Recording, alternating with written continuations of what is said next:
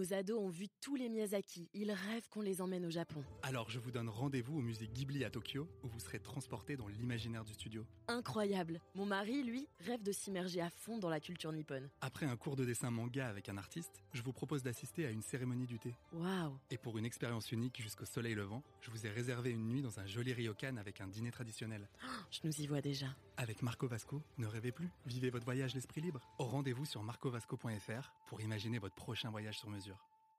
Le Figaro hors série présente Caravage, 9 journées dans la vie d'un peintre.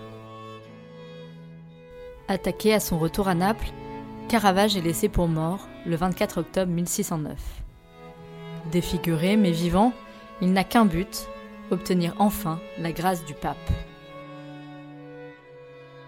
Fin septembre 1609, Caravage est de retour à Naples. Sans doute est-il attendu, car le 24 octobre, il est attaqué, près de Santa Maria la Nova, et laissé pour mort par ses agresseurs. Ils auraient été envoyés par un mystérieux personnage de l'île de Malte. Mais on ne peut non plus exclure qu'il se soit agi d'une vengeance des proches de Ranuccio Tomassoni, liés aux Espagnols. Caravage survit à ses blessures, mais une longue balafre boursouflée traverse son visage. Il est recueilli par Luigi Carafa Colonna dans son palais. Palais où la marquise Forza Colonna a aussi ses habitudes. Elle soutiendra Michelangelo jusqu'au bout, comme le cardinal Scipione Borghese, toujours dans l'ombre de Caravage, et qui manœuvre pour obtenir sa grâce. Est-ce lui ou la marquise qui fait intervenir le cardinal Ferdinand Gonzague? La question est toujours en suspens. Toujours est-il que Ferdinand Gonzague obtiendra du pape Paul V la grâce tant espérée. En attendant, Caravage continue à peindre avec énergie et foi dans la rédemption. Le reniement de Saint-Pierre, le martyr de Sainte-Ursule sont autant de chefs-d'œuvre crépusculaires, témoignages d'un charbonnier remontant du puits après un coup de grisou. Dans le dernier tableau, il se représente parmi les bourreaux, la bouche ouverte, comme un asthmatique, aspirant désespérément la lumière divine. Caravage veut se relever. Avant même l'annonce officielle de sa grâce, sans doute au courant que la manœuvre est en train d'aboutir, Caravage embarque sur une felouque pour rejoindre Rome par la mer. Il emporte avec lui trois tableaux, deux Saint Jean-Baptiste et une Madeleine.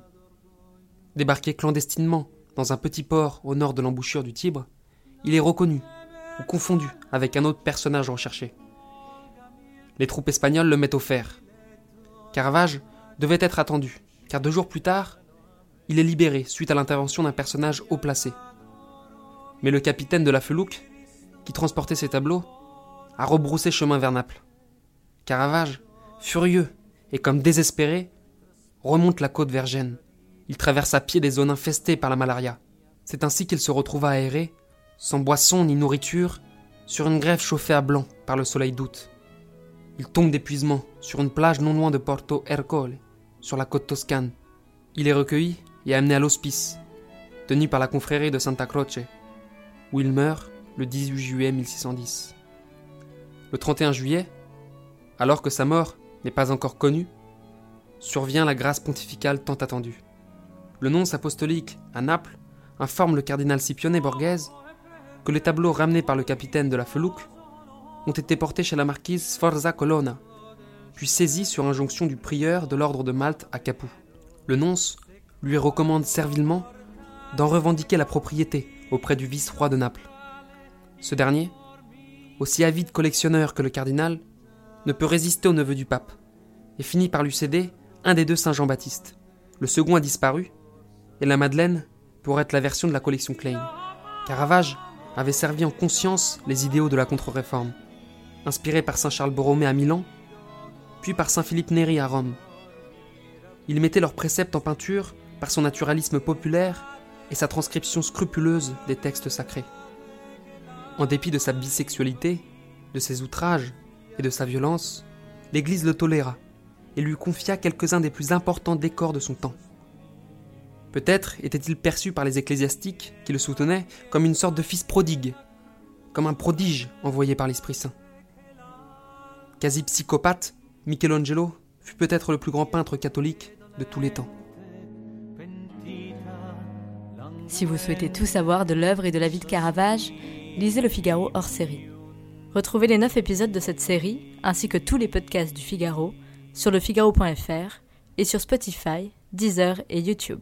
Nos ados ont vu tous les Miyazaki. Ils rêvent qu'on les emmène au Japon. Alors je vous donne rendez-vous au musée Ghibli à Tokyo où vous serez transporté dans l'imaginaire du studio. Incroyable. Mon mari, lui, rêve de s'immerger à fond dans la culture nippone. Après un cours de dessin manga avec un artiste, je vous propose d'assister à une cérémonie du thé. Waouh. Et pour une expérience unique jusqu'au soleil levant, je vous ai réservé une nuit dans un joli ryokan avec un dîner traditionnel. Je nous y vois déjà. Avec Marco Vasco, ne rêvez plus, vivez votre voyage l'esprit libre. Au rendez-vous sur marcovasco.fr pour imaginer votre prochain voyage sur mesure.